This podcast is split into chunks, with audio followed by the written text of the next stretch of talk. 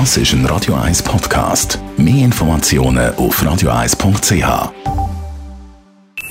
Die Morgenkolumne auf Radio 1 präsentiert vom Grand Casino Baden. Grand Casino Baden. Baden im Guten Morgen, Matthias. Guten Morgen miteinander. Der Alain Berset denkt nicht an einen Rücktritt. Jawohl, es gibt im Dezember drei offizielle Verlierer. Der Nazi-Trainer Murat Yakin, Basler Bundesratskandidatin Eva Herzog und der Innenminister Alain Berset. Während man von den ersten beiden schon nichts mehr gehört, dominiert der Alain Berset immer noch die Schlagzeilen Indiz für eine gewisse Faszination. Neben dem offiziellen Titel Bundespräsident in Spee wird er inoffiziell schon als lahm Duck, also als lahme Ente bezeichnet, für einen Politiker ein schlimmstes Schimpfwort überhaupt. Und wir kommen alle drauf, dass aus einem Politsuperstar, einem Corona-General, plötzlich ein Loser wird. Zum einen ein schwaches Wahlresultat bei der Bundespräsidentenwahl vor einer Woche. Nur noch Micheline Calmier habe ein schlechteres gehabt. Zum zweiten sind Verblieb im Innenministerium. Der Vorwurf an alle Berse lautet, dass er vergangene Woche sein Departement nicht gewechselt habe oder nicht habe dürfen wechseln. Zum schlechten Wahlresultat, gewählt ist gewählt, schon jetzt interessiert das niemand mehr. Zum Departementswechsel, ein Innenleben vom Bundesrat ist manchmal schwieriger zu ergründen als das vom Vatikan. Es ist aber ein Fakt, dass der Berse seit bald einem Jahrzehnt Innenminister ist und sich weiterhin mit Altersvorsorge und Gesundheitskosten umschlagen muss. Gleichzeitig hat ihn gerade das Amt während der Corona-Zeit auch dank der Ringe Presse zum medialen Superstar und zum beliebtesten Bundesrat gemacht.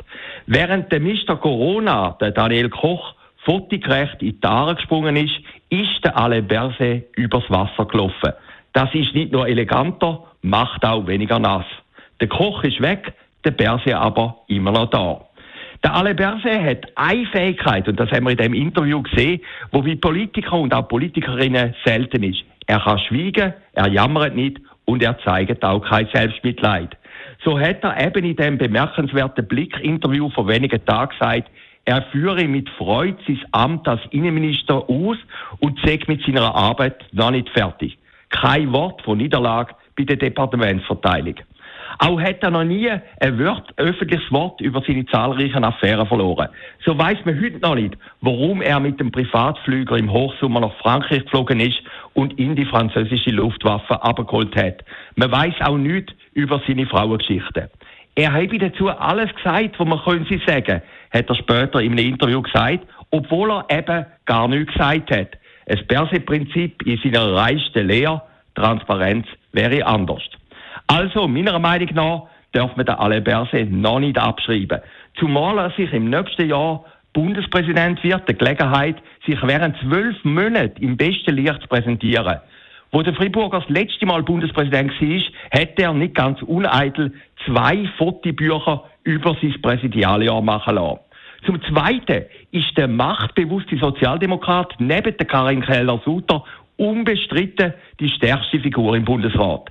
Und diese Macht wird er jetzt nach dem Abgang von Ueli Maurer auch ausspielen.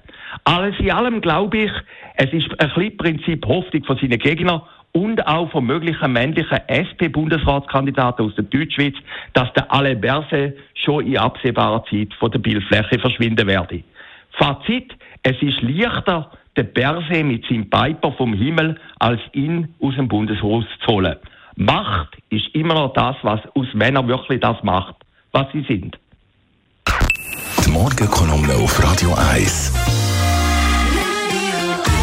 Persönlich Verleger Matthias Ackeret ist das gewesen, heute Abend wieder zu hören in der Sendung nach der 6 News Shortlist. Neben Alain Berset reden wir über Meghan und Harry. Oder Harry und Ja, Meghan, ja, die Netflix-Doku-Serie, sechs Teile sind da angekündigt, ist losgegangen und stürmt alle Charts, müssen wir darüber reden. Ja, reingeschaut, die sagen nur... Und Lionel Messi, er hat die Chance im Finale gegen Frankreich. Das ist ein Radio 1 Podcast. Mehr Informationen auf radio1.ch.